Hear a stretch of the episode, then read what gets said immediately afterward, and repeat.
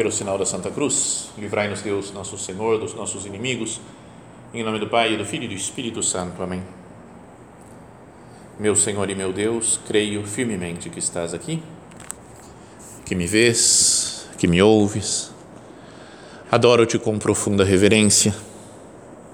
Peço-te perdão dos meus pecados e graça para fazer com fruto este tempo de oração. Minha Mãe Imaculada, São José, meu Pai e Senhor, meu anjo da guarda, intercedei por mim.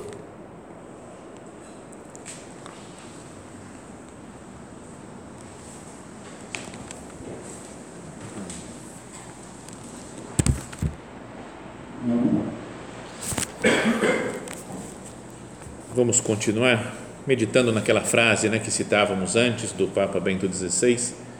A verdadeira fonte da liberdade se encontra na pessoa de Jesus de Nazaré. E falávamos antes né, que talvez uma explicação para isso é porque Jesus é filho e nós, unidos a Ele, né, pela graça do Espírito Santo, somos filhos de Deus também. E isso nos dá uma, uma real, uma verdadeira liberdade, né, porque vivemos na casa do nosso Pai. Agora, uma outra ideia, é uma coisa que já falei outras vezes em outra meditação, mas é, que no início do Evangelho de São João, ele fala que Jesus é o Logos. Vai falar, no princípio era o Verbo, e o Verbo estava em Deus, e o Verbo era Deus. Tudo foi feito por meio dele, sem ele nada se fez de tudo que foi feito. No princípio era o Verbo, né? na verdade, no original, no princípio era o Logos. E depois vai falar que esse Logos, o Verbo, se fez carne e veio habitar entre nós. Agora, a tradução de Logos para os filósofos por aí é razão. Não é como se fosse no princípio, era a razão, como que a explicação, a lógica. Logos, lógica de todo o universo. Né? Em Deus está a explicação de tudo, de todas as coisas, de toda a história está em Deus. E por essa lógica, de acordo com esse plano de Deus, é que foi feita todas as coisas. E sem ela, sem essa lógica, sem a razão, sem o sentido das coisas, a explicação, nada se fez de tudo que foi feito. E essa lógica, essa razão, esse sentido do universo, a explicação de todas as coisas, se fez carne e veio habitar entre nós. Não é? Imagina Vamos imaginar Deus criando o mundo. Não, não foi assim, não é dessa maneira, né? mas a gente podia imaginar lá Deus sozinho né, no, no universo, antes de existir o universo, e ele começa a criar todas as coisas. E você fala, para que, que ele está criando? Por que, que ele colocou essas leis no universo? Por que, que ele cria as pessoas? De onde vêm as pessoas? Para onde vão as pessoas? Toda a explicação de tudo estaria, podíamos, podíamos dizer, no cérebro de Deus, vai, para falar assim, está lá no cérebro de Deus, todo o plano da criação. E a gente entra lá dentro desse cérebro de Deus e o que a gente vê é a razão, é a lógica que se faz carne depois em Cristo Jesus. Ele, olhar para Cristo, é entender o sentido do mundo, né? o sentido do universo, porque Ele é o sentido de todas as coisas. Ele é a lógica, o logos, o que dá explicação a tudo. Então nós entramos dentro da inteligência de Deus, da razão de Deus, da sabedoria de Deus. E essa sabedoria se transforma em palavra. Jesus é a palavra de Deus, a palavra se fez carne e veio habitar entre nós. E tudo foi feito por meio dela, pela palavra de Deus. Né? Deus fala: faça-se a luz, e a luz se fez. Faça-se né, as montanhas, os animais, os peixes foi pela sua palavra que ele foi criando, mas sua palavra é viva, eterna e que em determinado momento da história, na plenitude dos tempos, se fez carne e veio habitar entre nós. Essa é a primeira coisa, essa ideia que queria que a gente ficasse. Cristo é o sentido do universo. E aí agora vamos para outros exemplos que parece que não tem nada a ver com isso, mas que é se a gente é convidado, né, falava isso outras vezes já, por uma festa, imagina um amigo nosso nos convida, cara, vem aí na minha casa, vai ter uma festa, vai ter uns amigos aí, uns caras, vai estar toda a galera, vai estar aí. Você fala, beleza, tá, chega lá, encontra o cara, oh, beleza, quem mais que está aí? Não, sabe? Aí o dono da casa some, desaparece, vai para um lugar lá no meio da casa dele e a gente vai, vamos ver quem que eu conheço daqui. Quem que é do meu pessoal que está na festa? Não conheço, não conheço, não conheço, não conheço, não conheço, não conheço, não conheço ninguém. Você naturalmente perde a liberdade, né? Você fala, oh, depende, se o cara é muito solto, muito expansivo, faz amigos na hora.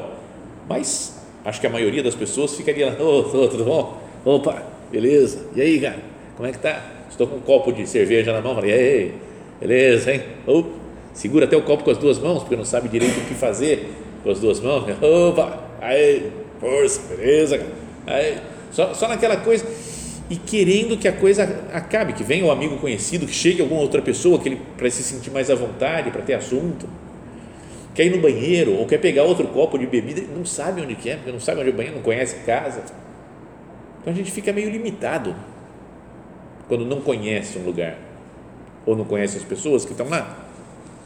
Agora imagina que a gente faça uma festa na nossa casa, onde a gente é o dono da casa e convida só os amigos. Todo mundo tá, pode estar tá cheio de gente, mas eu conheço todo mundo. Eu falo com um, falo com outro, vai, subo, desço, pega lá, abre a geladeira, é ali, ó, não sei. A gente fica o dono do pedaço. Eu sei tudo o que eu posso fazer, o que eu não devo fazer na minha casa, mas com toda a liberdade do mundo. Eu fico à vontade de estar na minha casa e conhecer as pessoas que eu amo, que são meus amigos, que estão lá na minha festa. Isso é uma coisa. Mundo do futebol, por exemplo. Messi. Você põe em qualquer time o Messi e dá uma bola, deixa a bola chegar no pé dele, cara, ele faz o que ele quer. Às vezes ele faz um negócio, às vezes ele faz outro. Ele é livre porque ele conhece tanto a arte do futebol que ele é um homem livre, às vezes inimaginável o que ele vai fazer. Ou às vezes você imagina e ele consegue fazer, mesmo fala, é impossível, mas consegue. Sabe, é um homem que domina a arte, então ele faz o que quer. Enquanto tem um zagueirão ruim que só chuta de bico, que você fala, ele vai chutar de bico, ele chuta de bico, porque é o que ele sabe fazer. O pai comprou uma fazenda para ele treinar sozinho, e fica dando bicuda, né? bicuda, e não, sabe, não tem, não tem nenhuma habilidade para fazer coisas diferentes. Ou seja, ele não é livre porque ele não conhece a arte. Ele aprendeu a fazer aquela coisa determinada só. Então ele faz sempre igual, tudo igual. Não é livre para ser criativo. O Messi é livre para ser criativo sempre, porque ele domina tudo. Então, quem conhece é livre. Se eu só sei um jeito de resolver um problema de matemática, uma coisa assim, eu fico aprendi a regrinha como é que faz, então quero aplicar aquela regrinha em tudo. Agora, quem tem uma visão grandiosa, ele fala: posso resolver dessa forma, posso aplicar essa outra fórmula aqui e resolver assim, posso fazer dessa outra maneira. Se eu fizer dividir essa equação, eu faço de tal outra maneira. Sabe, a pessoa que domina é livre para fazer, para ir caminho que ele faz. Quem não conhece um caminho numa cidade, vai pelo Waze, o que o Waze mandar, ele faz. Quem domina, conhece a cidade, um dia faz um caminho, outro dia faz outro. Então, voltamos à ideia de que Jesus é o sentido, a razão, a lógica de tudo. Quem conhece Cristo, conhece o Logos, conhece a razão, a explicação de tudo e, e fica muito mais livre. A união com Ele da sabedoria, porque Ele é a razão, Ele é a explicação de todas as coisas, Ele é o Logos, e esse conhecimento nos faz livres. Será que não pode ser essa uma das explicações né, do, dessa frase do Papa Bento XVI? A verdadeira fonte da liberdade está na pessoa de Jesus de Nazaré. Senhor, quanto mais eu te conhecer, mais eu vou entender o porquê da minha vida nessa terra, mais eu vou entender os acontecimentos do mundo, por que, que as coisas são. Sabe a visão dos santos? Né? A pessoa santa, ela tem uma visão muito mais grandiosa e é livre para fazer as coisas. Ela não precisa falar o que, que eu posso fazer, o que eu não posso. Isso eu posso, isso eu não posso. Isso eu posso. Ela não pensa nesses termos. Não é um marido que conhece a sua esposa ele sabe várias maneiras de agradar a esposa. Ele não pode falar, isso daqui eu posso fazer, isso não posso, isso eu posso. Isso não. Ele, ele é criativo, inventivo no amor. Jesus é o Logos, a explicação de todas as coisas, a lógica, o sentido do universo. Se eu conheço Jesus, eu sou mais livre. Uma outra forma de pensar, né, de, de meditar nessa frase aí, né, o, o que a, a nossa liberdade, né, a fonte da nossa liberdade está na pessoa de Jesus de Nazaré, é ir com a nossa imaginação lá, lá para trás, no começo da história, primeiro capítulo do livro do Gênesis, que nós falávamos, Deus vai criando todas as coisas, até o momento em que Ele cria o homem Adão. Ela criou o homem do pó da terra, soprou-lhe o hálito de vida, né, e ele se tornou um ser vivente. E depois pegou o homem e colocou no paraíso, no jardim do Éden. E olha a lei que Deus dá para o homem. Você pode fazer tudo, tudo que você. Ó, só tem essa árvore aqui, ó, ciência do bem e do mal que não come. Tá bom? Beleza? O resto, você é livre. Faz o que você bem entender. Não é que Deus não falou para ele: tem um monte de árvore que você não pode comer. Tem um monte. Cuidado. Algumas são venenosas, outras não, mas você não sabe qual é venenosa. Já pensou? Fala um negócio desse o homem fica fica desesperado. Ele fala, cara, eu estou no jardim do Éden, mas é do caramba isso daqui, né? Que, pelo amor de Deus, que coisa mais horrível estar tá nessa, nesse lugar sem liberdade. Que tudo é proibido, tudo é venenoso. Não, Deus indica, fala, essa árvore só. Porque tem uma lei que Deus dá para o homem para obedecer, para mostrar quem é o rei do universo, que é Deus, o criador de todas as coisas. Para você é bom não comer dessa árvore, mas o resto, você é livre. Esses dias eu vi uma imagem que nunca tinha visto na minha vida, que era uma imagem representando Adão no paraíso. Vocês podem imaginar assim, um monte de imagem de mas sempre está com a Eva. Essa era antes da criação da Eva, só o Adão, sozinho, andando pelo paraíso. E eu vi isso numa catedral. Um parênteses aqui na meditação, fazer uma propaganda vocês têm que visitar. Catedral de Monreale, na Sicília, Itália. Me deram de brinde, de presente, fazer um convívio né? lá na, numa, numa casa do Opus Dei que tem lá na, na Sicília, na Itália. E fica perto dessa igreja, de, na cidade de Monreale. Pode procurar na internet depois, quem quiser isso daí. É uma igreja construída, começou a ser construída no ano 1174 né, quase mil anos já, e ela é toda com mosaicos, né, toda a volta inteira dela, vai um monte, né, milhares e milhares e milhares de pedrinhas pequeniníssimas, milhões de pedrinhas, que fazem um mosaico maravilhoso da história da salvação. É uma coisa de, de outro mundo. Junto conosco estava o pároco da igreja, que nos mostrou e foi explicando cada um dos dos desenhos, das imagens que tem, mas se ele explicasse todos, a gente estaria até hoje lá. Dá para ficar um ano explicando coisas. Todas as histórias, o porquê de cada gesto, de cada símbolo que tem na igreja. E é tudo tão maravilhoso que você vai ficando uma boca aberto, sabe? Uma coisa é de, de uma beleza, ajuda, tudo ajuda a oração. Dá vontade de ficar um mês parado lá olhando as coisas. Dizem que o Papa Bento XVI, já que estamos falando dele aqui, né? quando era cardeal Ratzinger, ainda antes, antes de ser eleito Papa, foi nessa igreja e como ele era um cardeal de certo nível teológico, ele falou, não, não precisa ninguém me explicar nada, eu quero só ver. E parece que ele ficou lá duas horas sentado olhando, rezando, né, pensando, meditando, olhando para aqueles desenhos. E depois que acabou, falou: é a igreja mais bonita que eu conheci na minha vida. Então, um homem como ele falar que a igreja mais bonita que conheceu na vida tem um certo peso.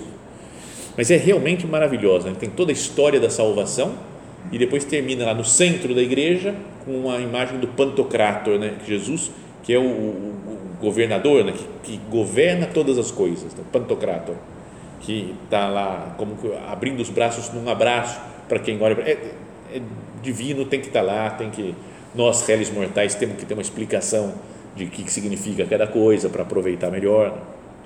Mas é simplesmente maravilhoso.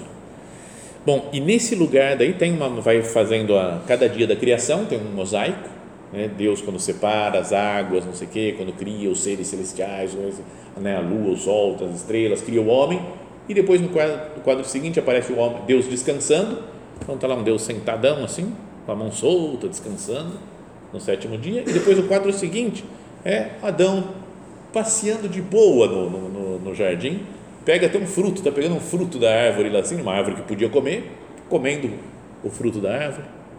Sabe, dá uma imagem da liberdade.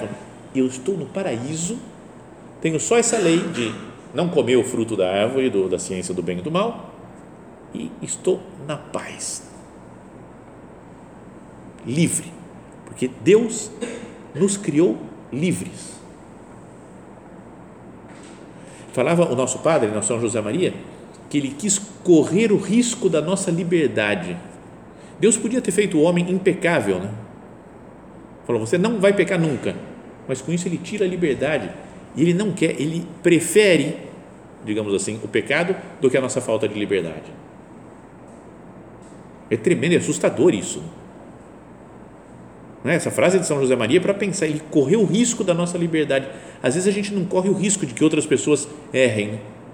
Você tem que fazer assim, é desse jeito, como é que você não está vendo? Não pode fazer. Não pode. Eu dou a doutrina, eu explico, ó, isso daqui, ó, a verdade é essa, Deus pede essa coisa, isso está escrito na Sagrada Escritura, mas você é livre para fazer o que você entende, depois tem as consequências dos seus atos livres. E foi isso que aconteceu com Adão. Ele foi livre e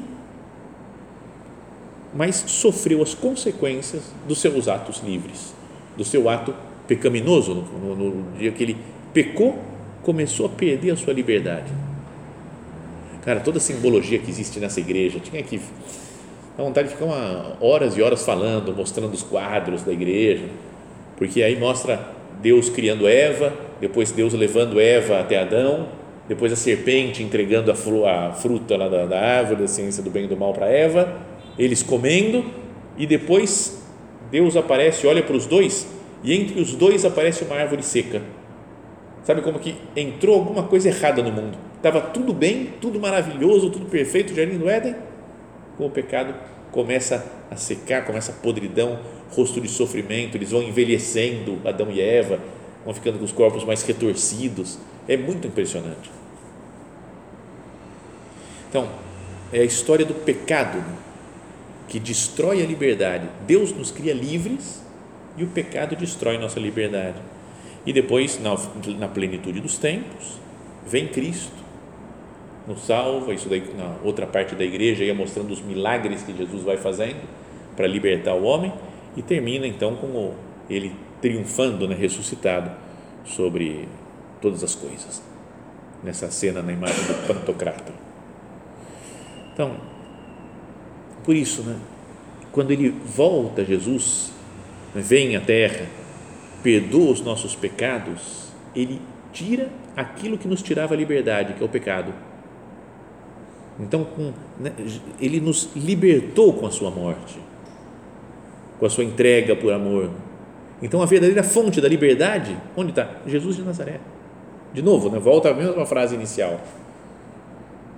Porque a gente tinha liberdade na criação, Adão andando livre pelo paraíso. Veio o pecado, perdemos a liberdade, Cristo reconquista na redenção. Na criação, Deus nos dá liberdade. Na redenção, Cristo nos reconquista a liberdade. A verdadeira fonte da liberdade está na pessoa de Jesus de Nazaré. Então, voltando a pensar então nisso daqui, né, nessa situação de pecado, nós somos livres porque Deus nos criou livres, né? continua nos criando livres. Mas o que pode fazer a gente perder a nossa liberdade? O pecado. Que nos afasta de Cristo, que é onde está a fonte da nossa liberdade. A pessoa que vive no pecado é escrava do pecado. Não é, não é que tem vícios nossos, por exemplo, que a gente cai uma vez e fala, não vou cair mais. Agora acabou, né? porque eu vi que está errado, passa um minuto, caiu de novo.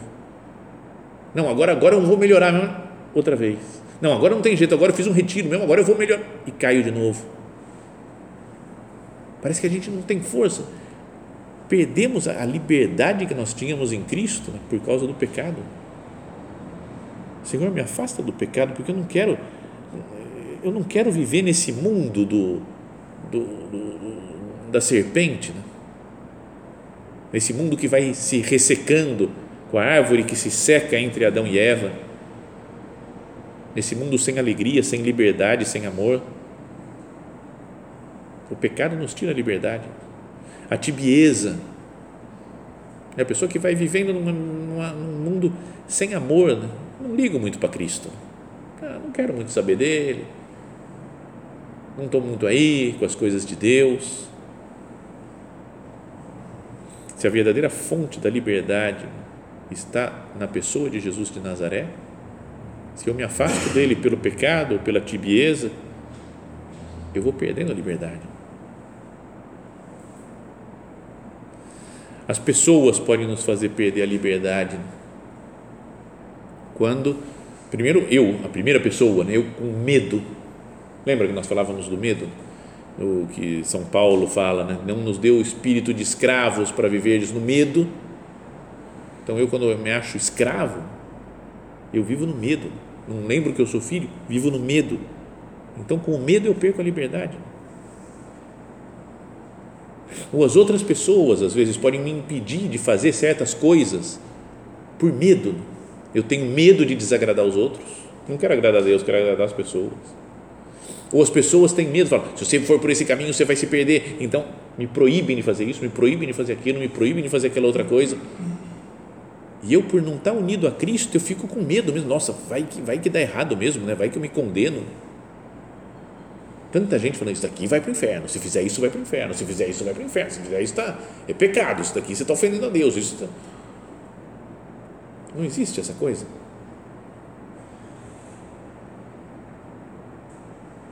Correr o risco da liberdade. Acho bonito esse negócio. Nós né, corremos o risco de falar, eu sou uma pessoa livre e quero ser uma pessoa livre. Tem gente que não quer, né? fala, ah, não, não me dá liberdade, não. Não, meu Deus, não, não, não, não quero ser livre. Não quero pecar, então não, não me tira a liberdade e às vezes quero tirar a liberdade dos outros. Né? Não é para fazer isso, não pode fazer assim, não pode fazer assado, porque tem que ser tudo como um exército caminha todo mundo igual. Tem uma frase do São José Maria, que também é outra que gostaria de meditar com mais calma, né, com mais profundidade.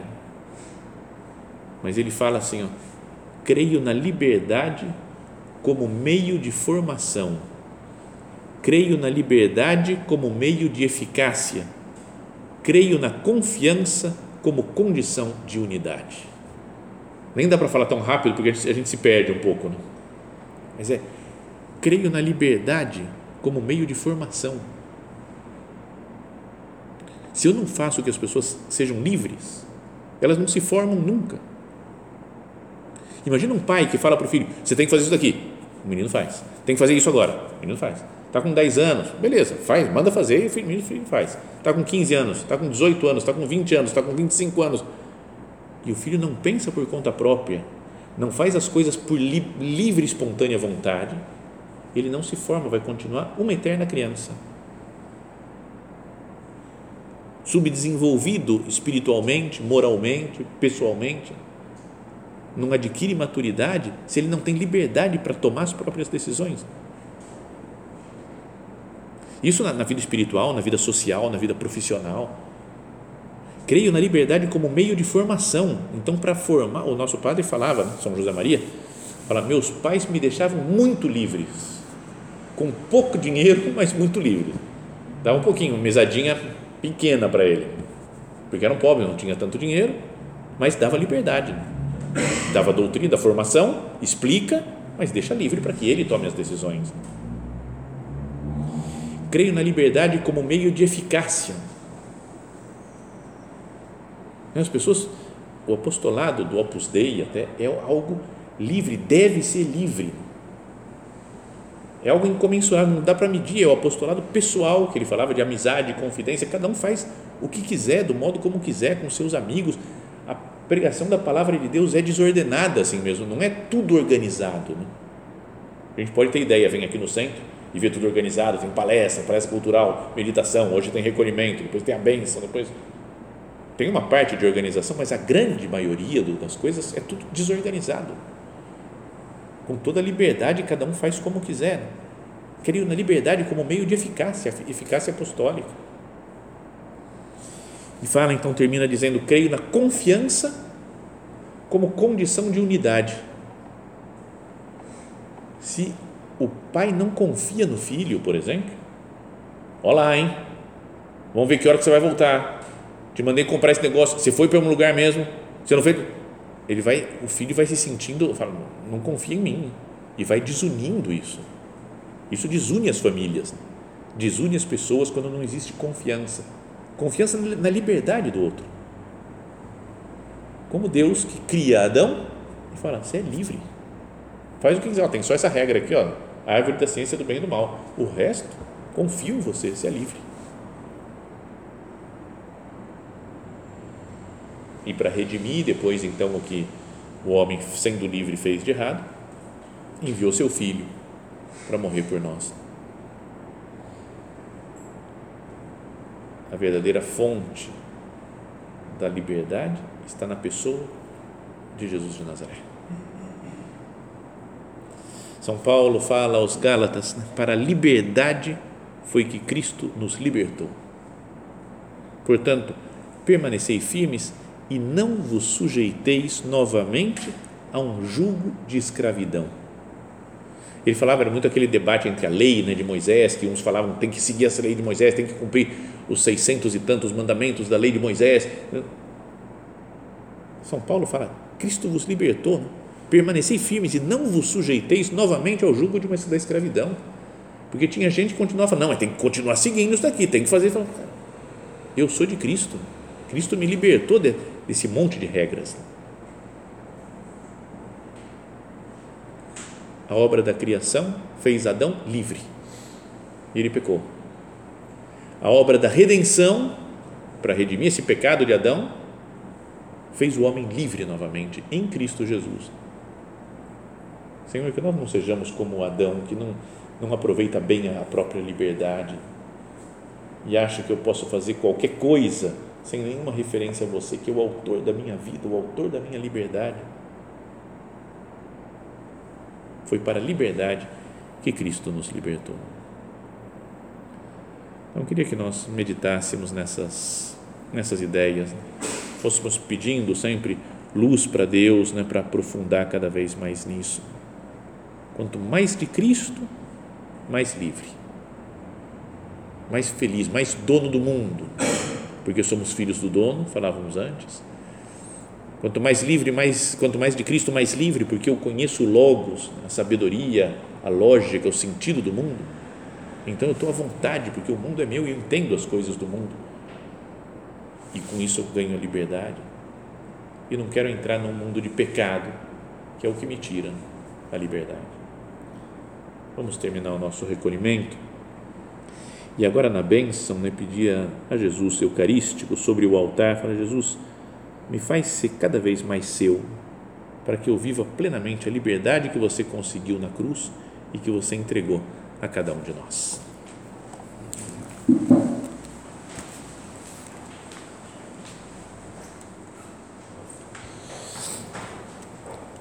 Dou-te graças, meu Deus, pelos bons propósitos, afetos e inspirações que me comunicaste nesta meditação. Peço-te ajuda para os pôr em prática. Minha Mãe Imaculada, São José, meu Pai e Senhor, meu anjo da guarda, intercedei por mim.